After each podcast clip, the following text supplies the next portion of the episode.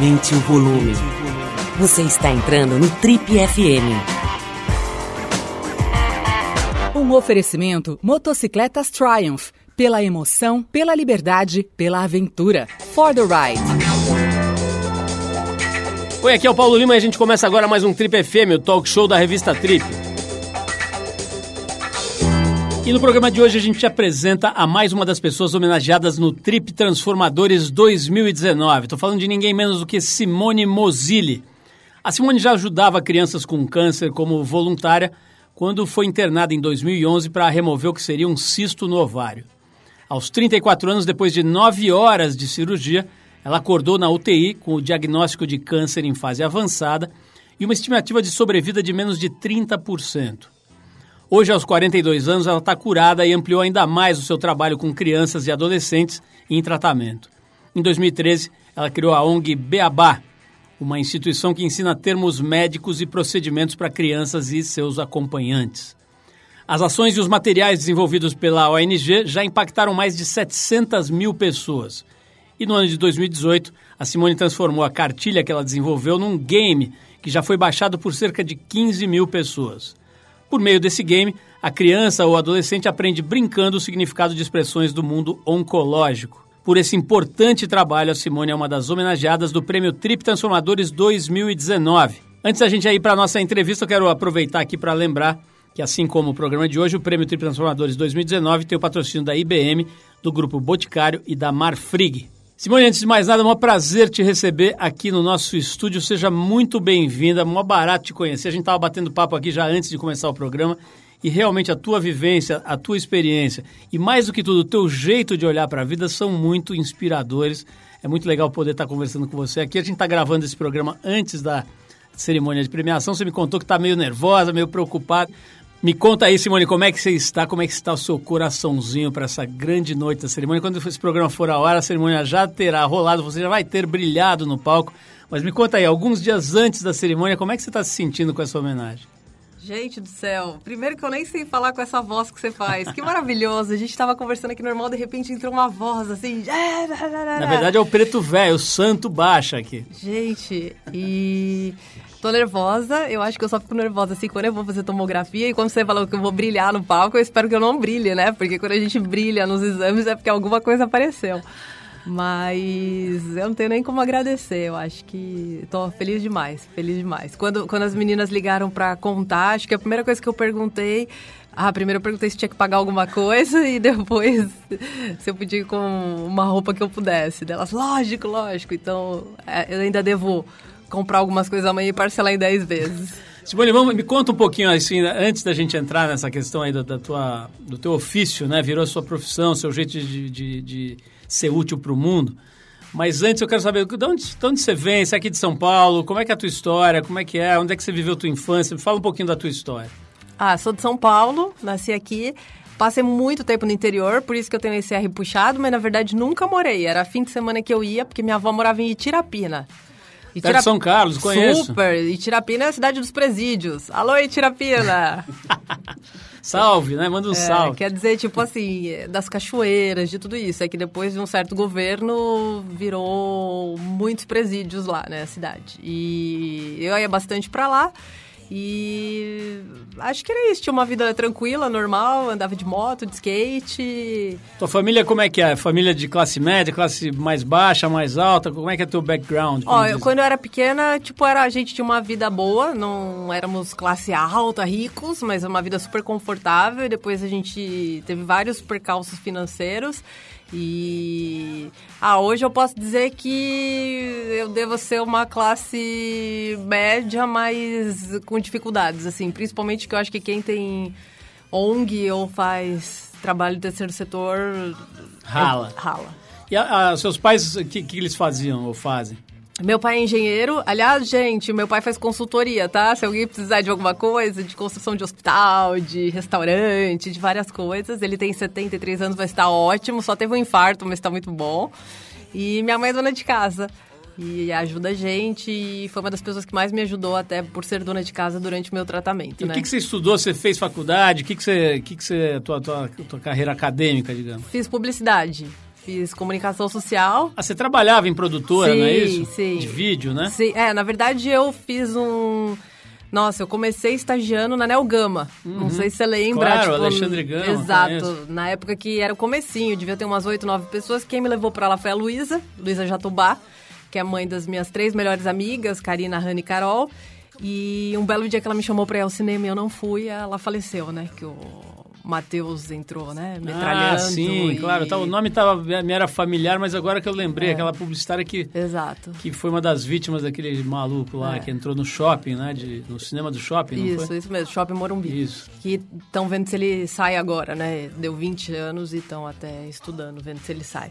E daí depois disso eu fiquei super mal, super mal, sim, foi um mó baque na minha vida e eu comecei a fazer frilas daí. Saí da agência, comecei a fazer frilas e um belo dia eu comecei a fazer uns trabalhos numa produtora e daí eu lembro que essa produtora atendia umas contas legais e um dos sócios falou assim pra mim, se vamos tentar abrir alguma coisa nossa?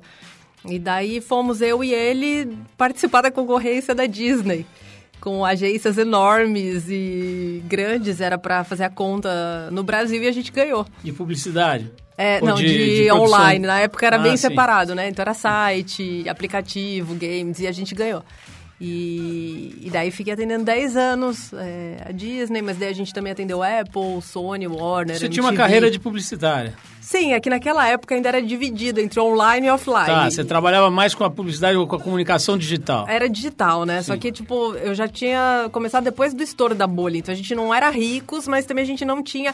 As marcas ainda não investiam. Era aquela coisa bem, sabe? Tipo, não era tão glamurosa, sabe? Era mais sofrida pra você conseguir aprovar um budget, sendo que uma revista era muito mais, sabe? Tipo, valorizada. Sei.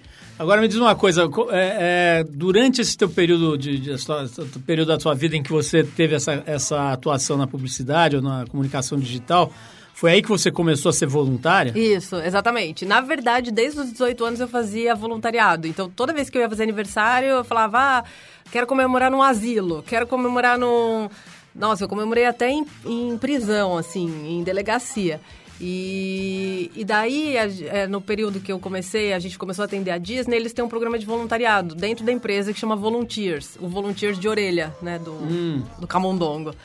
E, e daí lá eu fui na minha primeira casa de apoio à criança com câncer. E isso foi em 2007, acho que em 2007 ou 2008. E daí eu fiquei apaixonada pelas crianças e daí eu comecei a voltar. Você estava com uns 30 anos, mais ou menos. Isso, 30, é, um pouquinho antes talvez, é. E daí eu comecei a voltar. Comecei a fazer meus aniversários lá, comecei a ir em hospital, fazer voluntariado em hospital. Fiquei super próxima. E, e é muito louco isso, né? É muito louco, porque daí eu parei um pouco as ações nos outros lugares que eu fazia e me foquei mais na oncologia pediátrica. E, e daí foi engraçado, porque algumas crianças que eu conheci enquanto eu estava fazendo trabalho voluntário, depois iam me visitar enquanto eu estava em tratamento. Simone, vamos, vamos passar para essa fase. Eu quero muito saber como é que você, como é que era antes de você ter esse diagnóstico que eu mencionei aqui na entrada, né? No teu processo de voluntariado. Então, o que, que você aprendeu antes de saber que você tinha e o que, que mudou depois, né? Então, até gostei que você falou antes e depois de câncer, que eu posso até usar igual Jesus, né? AC e DC. É, hum, Então, isso é muito louco, porque como eu fazia toda essa parte de comunicação e principalmente as marcas que a gente atendiam eram bem voltadas ao público infantil, eu achava que eu sabia, tipo, eu tive uma escola maravilhosa com a Disney, mas eu achava que eu sabia falar com crianças, tipo, de todos os assuntos, né? Então, muitas vezes eu chegava nas casas de apoio, nos lugares, e ficava falando, ai, porque isso é um bichinho, isso é não sei o quê. Aquela coisa que a gente escuta do dia a dia. E de tipo, ai, você tá lutando, você venceu, você... Todos esses lugares comuns. E achava que a informação, que na verdade, quando eu comecei a fazer um trabalho, até antes do Beabá, eu já tinha participado de uma outra ONG que recebia as crianças da região norte para se tratar em São Paulo. E muitas vezes as crianças chegavam e daí a mãe falava: Nossa, eu não vou deixar meus filhos juntos, porque vai passar de um para o outro. Ai, é você ficou falando, por isso que atraiu. Então eu achava aquilo, puxa, sabe, é falta de talvez escolaridade, tudo isso. E daí foi muito louco que quando eu fui diagnosticada e eu fui procurar informação, todas as informações eram muito técnicas, era tudo muito frio, tudo muito difícil de você até entender. E no momento que você precisa engajar, todas as informações não te engajam, principalmente as minhas que diziam que minhas chances de estar aqui hoje eram muito pequenas. Então, assim, tipo, o máximo que faria me levaria a um call to action, né? Tipo, como a gente fala na publicidade, de talvez comprar um caixão, de talvez marcar um lugar lá no Jardim da Ressurreição. Não sei se pode fazer propaganda, mas esse cemitério é incrível. Tem a, rede social dele é a melhor. Então, eu comecei a perceber isso. E daí eu via que não era só um problema das crianças talvez, talvez não terem escolaridade, mas era o assunto não ser talvez explicado, e eu nem acho que seja para faixa etária só infantil, mas para todo mundo. E eu acho que isso já mudou bastante de quando eu fui diagnosticada até hoje. Já vem mudando bastante. Mas era muito tabu, sabe? Minha mãe não falava. E, e ainda tive que ouvir assim, tá vendo? Você ficou tanto tempo junto das crianças com câncer que atraiu. Teve gente que falou que pegou, né? Então, isso era uma coisa que eu ouvia bastante. E daí, depois que, que, que eu comecei a ler e ver todo esse isso é falta de preparo com as informações. Eu, eu fui internar uma vez careca e eu ganhei um kit que tinha um pente, uma touca e um shampoo. Eu do falei, hospital? Do hospital. Eu falei, gente, isso é uma informação, entendeu? E, e eu falo isso sempre porque eles continuam dando sei lá, para mim eu acho que talvez separar, entendeu? E eu já ouvi, quando eu fui reclamar, a gente falando, primeiro que você é a única pessoa que reclamou, mas daí quando você tá em tratamento, você tá tão agradecido por tanto que você, sabe, tá recebendo e tudo isso, e, e eu tinha até medo de reclamar. Minha mãe às vezes brincava e falava, não reclama que vão cuspir na quimioterapia. Então, você fica até com medo, sabe? Se alguém faz qualquer coisa para você, você super agradece. Eu tô percebendo que sua mãe é uma grande conselheira, né? Pelos exemplos que você deu até agora. Alguns eu até brinco, tá? Que ela vai falar, eu nunca falei isso, mas tem umas coisas... Não, ela é ótima, ela é ótima, ela aguentou forte. E daí eu fui percebendo que, assim, e à medida que eu fui aprendendo, eu fui compartilhando com as crianças. Então, eu perguntava, para que, que o catéter? Daí os enfermeiros, os médicos me explicavam, olha, ele fica aqui, o teu vai ter um cabinho que ele vai para uma veia mais próxima do coração, porque é para bombear melhor. O quimioterápico vai, sabe? Porque as crianças às vezes perguntavam, por que, que vai cair o cabelo? E daí a maioria das pessoas fala, né? Ah, é porque o remédio é forte.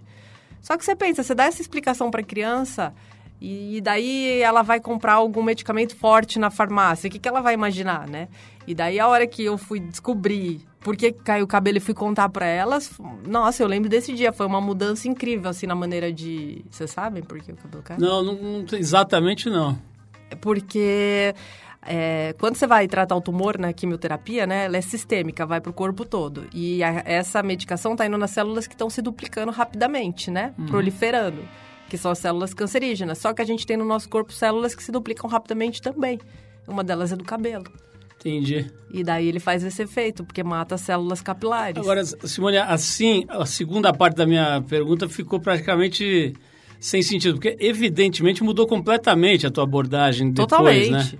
Totalmente, totalmente. Antes eu entrava até no quarto... Até por uma questão de conhecimento mesmo. Total. E antes eu entrava no quarto de uma criança, até eu conseguir, tipo, entrar num assunto e tudo isso, eu ficava uma meia hora conversando. Depois que eu tive câncer, que eu chegava lá e falava, ah, você tá pondo catéter? Olha, eu pus e mostrava o meu, Gente, era empatia assim na é hora. outro papo. Outro papo.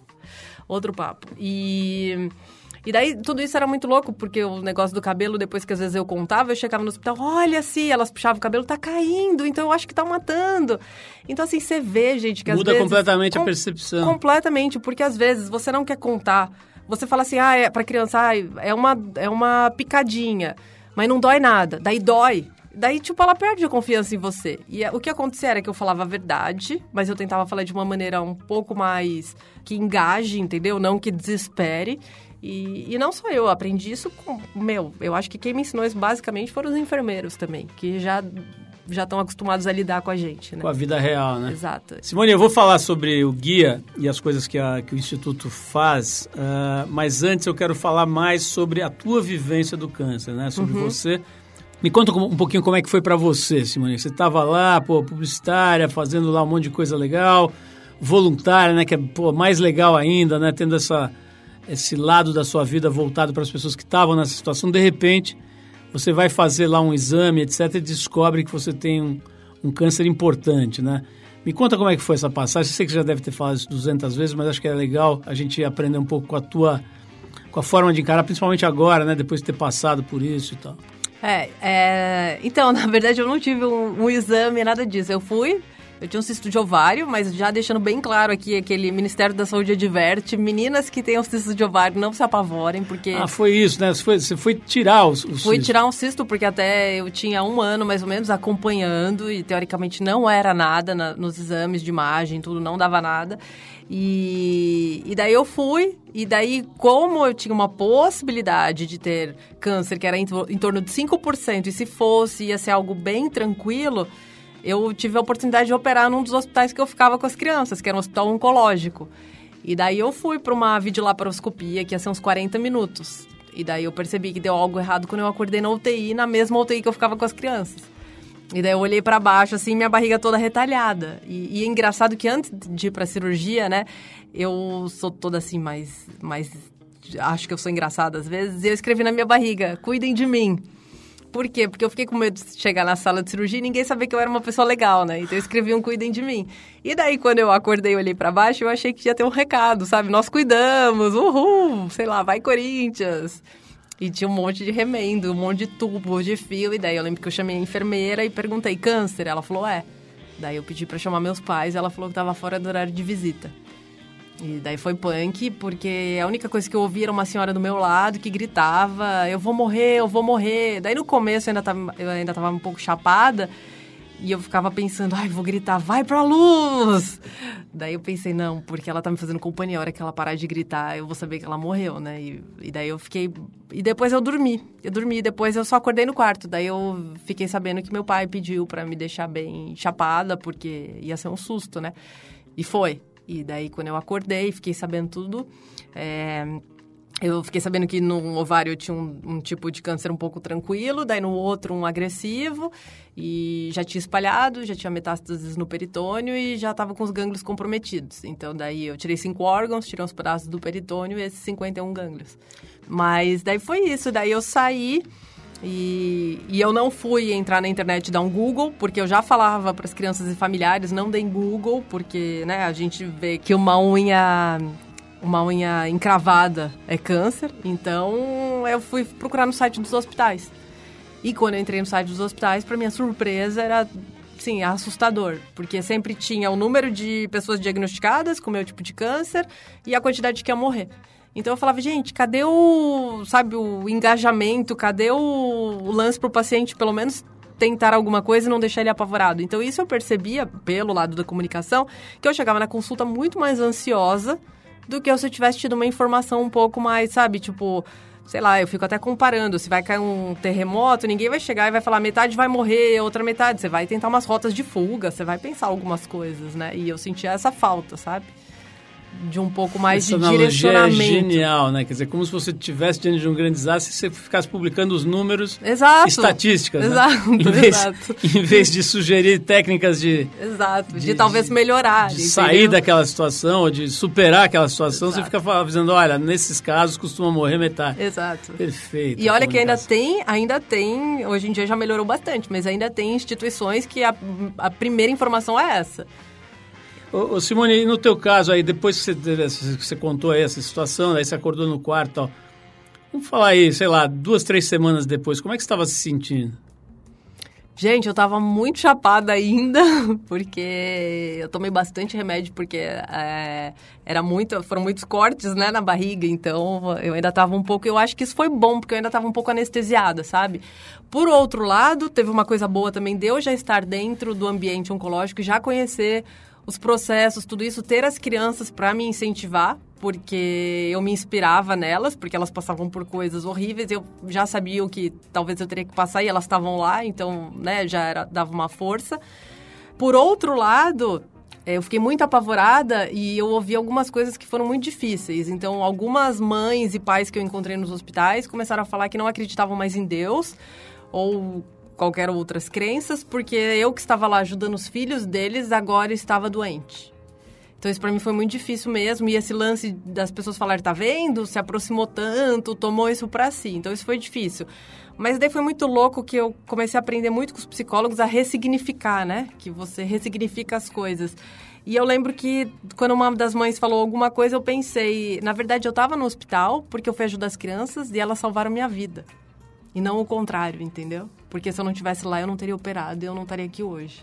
E daí eu, eu preciso te corrigir uma coisa, que você falou no começo, tá ah, é, curada. Simone, está curada. É, eu vi que você torceu o nariz na Isso. hora. Como é que é? O, o- o- que- como é que você lida com essa ideia? Doutora Andréia, não fui eu. Doutora Andréia é minha oncologia clínica, oncologista clínica. Eu tenho nove especialidades e, e foi muito louco porque é, desde o começo você vai com aquela visão de cura, né? Porque todo mundo fala, a sociedade fala cura do câncer, cura, cura, cura. Então eu fui, eu fiquei durante cinco anos, porque você vai ficando sem a doença, você vai fazendo os exames e dependendo do tempo, alguns cânceres são cinco anos, outros dez, e daí você. E eu fui no dia da minha consulta de cinco anos, com bexiga, com uma camiseta sobrevivente, com bolo, com tudo, e cheguei lá feliz da vida. E fiz um carimbo, curada, para pôr no, no prontuário, certificado. E a Andrea falou: eu não posso sabe, te dar uma certeza. Eu não posso escrever, assinar um negócio desse. E no dia, foi um dos dias mais horríveis da minha vida. Porque, tipo, você acha que aquele fantasma nunca vai sair, sabe, da sua cabeça. E daí eu fui aprendendo que. Que acho que a cura, às vezes, a palavra cura, esse peso que a sociedade põe, não é mais o importante. O mais importante é a qualidade de vida, sabe? Porque a gente tem pessoas curadas com sequelas muito grandes e muito ruins, e a gente tem pessoas tratando câncer há anos. Eu tenho amigas em tratamento há anos que levam, teoricamente, uma vida mais saudável do que pessoas saudáveis. Então, eu acho que a, a, a virada do Beabá também é essa, sabe? É óbvio que a gente quer a cura do câncer, é óbvio. Mas é não focar tanto nesse peso, porque para o paciente acaba sendo um peso também. E daí a gente tem aquela coisa tipo, ai, venceu. E daí você pensa, e as crianças que morreram, elas perderam? Sabe, eu não acho que eu perdi meus amigos para doença. Isso a gente vê direto, tipo, Jornal Nacional, não sei quem perde a luta pro câncer.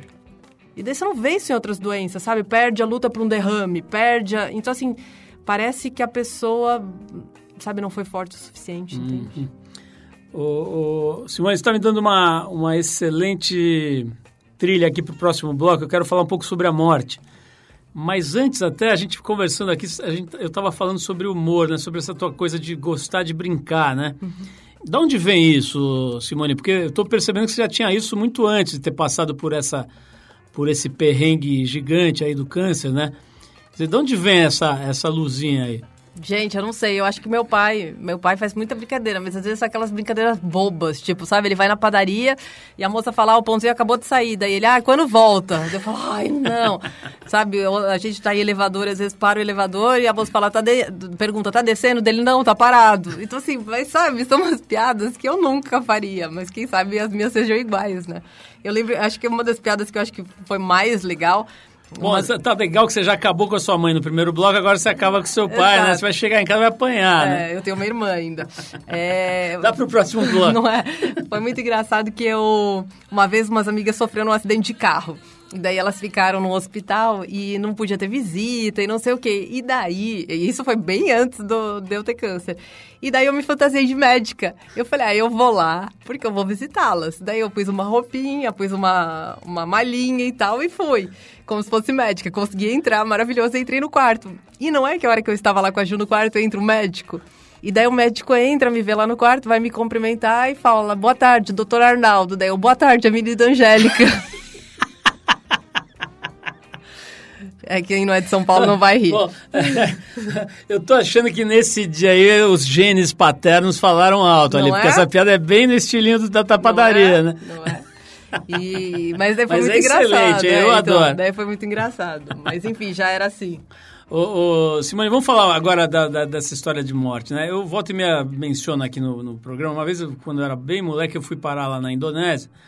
E eu me lembro, assim, de ter ficado muito chocado com uma cerimônia de funeral que tinha tudo a ver com uma espécie de, de bloco de carnaval, assim, né? Era um bloco de carnaval para a nossa cultura aqui. É, tinha tudo eh, semelhante a um bloco de carnaval, quer dizer, um monte de gente atrás de um, de um, um- acho que era um carro, assim, uma, uma estrutura ali com roda e tal. E um monte de gente pulando e batu- batucando e, e tudo colorido e tal. Eu achei que era um carnavalzinho e tal. E eu fui seguindo aquilo, curioso e tal, vendo o que, que era, e, e, e, naquela, naquela estrutura com rodas, e um corpo, e, um, e, e uma pessoa que tinha morrido, né? Embrulhado num, nos tecidos e tudo, muito colorido, com muita flor e oferendas e tal. E aquilo, pô, eu era moleque, então nunca tinha visto, não sabia que tinha essa outra visão. Eles são hinduístas, a maior, maior parte do, do, do povo na, na, na, área de Bali ali é hinduísta, né? E, enfim, tinha essa, essa relação diferente, uma celebração com a passagem, né? E depois fui, enfim, viajando mais e vendo que isso acontece em uma série de lugares, tudo. Aqui tem essa coisa do peso, né? Uhum. Da, da, da, coisa fúnebre, escura, do preto, do... tem essa outra simbologia, sem querer fazer juízo de valor, né? Como é que é, assim, quem é, passou por uma situação como a sua, né? Que, que você que mudou alguma coisa? Você falou ampassando aí sobre essa coisa da, da qualidade de vida, né? De, de, entender que o que tem é agora, né? Uhum. O, que, uhum. o que a gente tem de verdade é a gente aqui, um olhando para o outro e conversando. Mas me fala da tua, do, do, do, teu entendimento, da tua visão, o que, que mudou, se mudou, com relação à finitude, digamos. Acho que eu sempre fui uma pessoa que sempre aproveitei demais, sabe? Sempre fui essa pessoa feliz, querendo viver ao máximo e tal. E é muito louco, a gente estava conversando aqui até antes, que eu ia muito no show do Calbi Peixoto lá no Bar Brahma, e eu sempre ia com medo dele morrer, porque ele já tinha certa idade e tal. E quando eu fui diagnosticada com a doença, eu comecei a ir com medo de eu morrer. Então, nessa hora, você começa a pensar que não são só as pessoas mais velhas que, né? Tipo, teoricamente, é óbvio, elas estão na nossa frente, mas é aquela coisa que você se sente mortal todos os dias. E eu acho que isso, mesmo quando você está no tratamento, mas depois também. Isso eu continuo, acho que comigo até hoje. É óbvio que tem vezes que, que a vida vai voltando ao normal, sabe? Que coisas que eu parava antes para ver, antes eu andava na rua, eu via as árvores, eu via os passarinhos. Então tem dias que eu não vejo mais.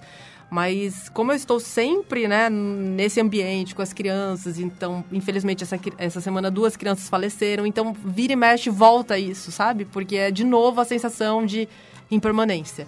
É de novo é, esse negócio até que você comentou de, de ser pesado e tal, é muito louco, porque às vezes eu vou em vários velórios, enterros de crianças e, e são bonitos, porque algumas mães soltam bexigas. É, outras mães levam flores e alegram, sabe? Porque já é difícil, né? Principalmente porque você tem aquela coisa do caixãozinho menor, às vezes tem uns.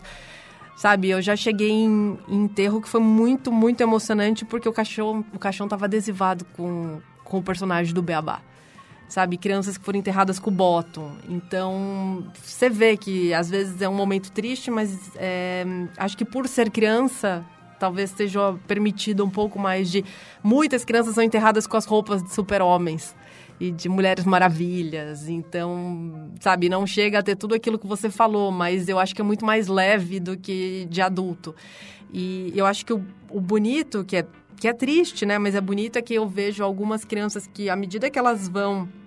É, perdendo suas forças, ficando debilitadas, o amor dos pais, às vezes até fala mais alto, é, começando a não prender a criança aqui, sabe? Tipo, não querendo mais ver aquele deixar sofrimento, ir, né? deixar ir. Então, eu já presenciei situações assim que eu, que eu tava junto e que os pais... É, algumas crianças perguntavam, mas como é que eu vou chegar lá? E os pais falavam, eu vou descrever a sua avó.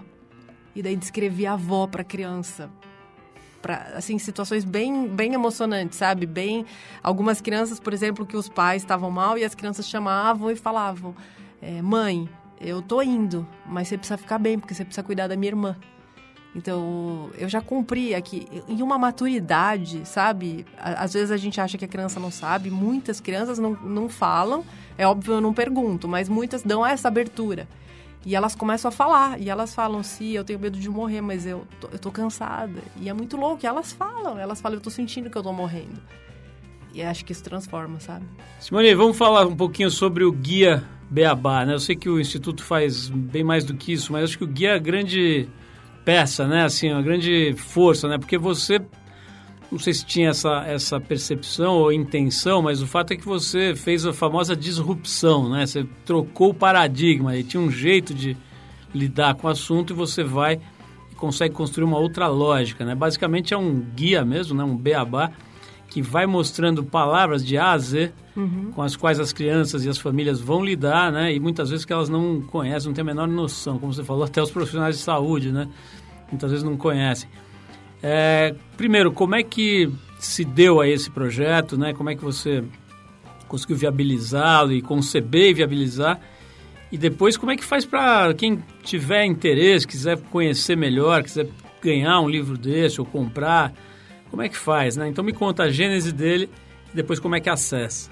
O mais legal de tudo é que ninguém imaginava que um dia a gente ia virar isso. É tudo muito assim, desde o começo foi muito orgânico. O guia surgiu porque eu sentava no hospital com as crianças e a gente falava quais são as palavras mais difíceis para a gente entender.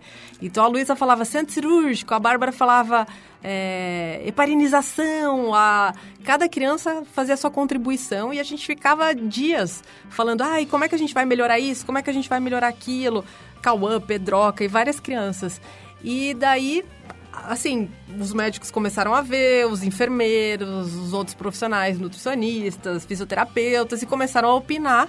E daí um dia isso daí tinha virado um, o livro, né? Tinha virado um, um caderno, uma espiral a Elisa Sassi, que ilustrou, eu fiz a direção de arte, a Gica fez os textos e a gente começou a passar para os profissionais de saúde. Daí tem vários profissionais aí que aprovaram. Mas isso tudo, o mais lindo disso é que essa criação, inclusive esses textos, vêm das crianças. Então isso é o mais legal. E daí a gente só, só achou uma gráfica, né? Fez a capa, tudo bonitinho. O, o guia ele é distribuído gratuitamente para todas as crianças que estão em tratamento. Elas escrevem lá no site, né? No beabá.org barra guia. Pode pedir. A gente teve que colocar uma idade limite, porque realmente aquilo que você falou, às vezes a gente chega a lugar para entregar e a pessoa tem 30 anos. E a gente fala, só que se a gente entregar para adulto, a gente não consegue. São mais ou menos uma estimativa de 12 a 13 mil crianças diagnosticadas com câncer por ano no Brasil. E esse ano a gente fez 6 mil guias, então a gente não conseguiu nem a metade. A gente tem uma lista de pedidos deste ano de 5 mil guias. Mas a gente não tem, assim, a gente precisa de patrocínio, precisa de, de pessoas que ajudem. A gráfica já faz a preço de custo. Ô, Simone, tem muita gente ouvindo a gente nesse momento, e inclusive muita gente que está lá numa posição legal em empresas, em departamentos de marketing ou mesmo, enfim, donos de empresas, acionistas, tudo mais. Como é que é para se a pessoa curtiu você, quer te conhecer melhor ou quer ajudar com, com doação, com grana e tudo? Como é que é? Entra no site aqui do, do Beabá. Isso, beabá.org. Se quiser me mandar um e-mail é simone.beabá.org. Mas se Beabá tiver... se, escreve por extenso, assim, né? B-E-A-B-A, né? Beabá. .org. É, é B-E-A, porque muita gente escreve baba. E... B-E-A-B-A. E se você tiver dinheiro e for tímido, tem nossa conta lá no site já. Já pode depositar direto, né? Mas achei legal você dar o e-mail, porque certamente bastante gente vai querer entrar em contato com você. Vamos repetir, então? Como é que é o teu e-mail? Depois eu te conto, tá? Se deu certo. tá Simone, arroba, B-E-A-B-A.org. Simone, vamos ficar aqui então para fechar o nosso papo. Peraí, mas eu não falo nem tchau. Fala, fala. É que eu ia falar a música antes, mas pode falar. Ah, agora você já me interrompeu bruscamente, agora desculpa, você vai ter que dar tchau. Desculpa. Não, gente, é porque eu queria falar também é, o quanto foi maravilhoso. Sério, foi. Sim, foi maravilhoso porque eu pedi para eles, foi muito legal, porque quando a gente começou a conversar, a gente tinha falado em gravar no hospital e fazer tudo, porque o nosso trabalho é basicamente dentro do hospital, né? Só que a gente tem isso que a imagem que a gente quer passar é que o paciente não é simplesmente aquela pessoa que está no hospital. E no hospital ele sempre é o vulnerável, ele nunca é o dono de si.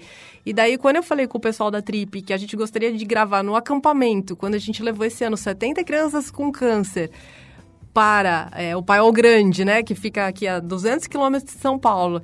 E eles toparam essa aventura de passar os dias lá e de conviver e de ver que, na verdade, tipo, a doença é um pedaço da vida, mas você tem muito mais da vida. E mostrar essas crianças não como essas crianças vulneráveis, que geralmente nos posts de instituições são sempre o nome da criança e a doença que ela tem. E lá não, lá é a criança em si, sabe? Tipo, e não é a Simone câncer de ovário, não é o João osteosarcoma. E lá eram as crianças e o pessoal da Trip ter entendido e ter tido esse carinho todo e ter estudado tudo com a gente para ver a melhor maneira de falar, de gravar e respeitar as crianças e elas amarem. Enfim, já agradeci demais. Mas queria dizer de coração, gente, que que é muito trabalho que eles fazem para poder dar esse prêmio. Até fiquei com medo de ser desescolhida no meio do do processo. Olha, Simone, eu posso dizer que essa foi a interrupção mais fofa e carinhosa da minha vida. Então, sempre que você precisar, por favor, me interrompa. Ô, Simone, adorei, obrigado pelo depoimento, muito legal você ter dito isso, eu fico feliz pela equipe, né, que que estava lá e que, e que teve essa sensibilidade, né, então fico feliz mesmo, de verdade. Simone, mais uma vez, obrigado de verdade pela presença, parabéns pelo trabalho, beijão.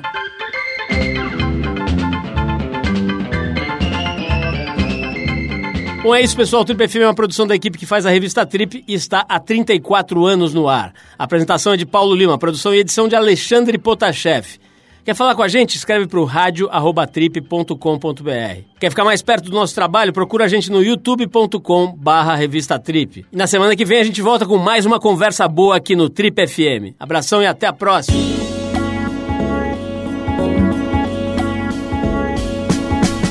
Você ouviu Trip FM.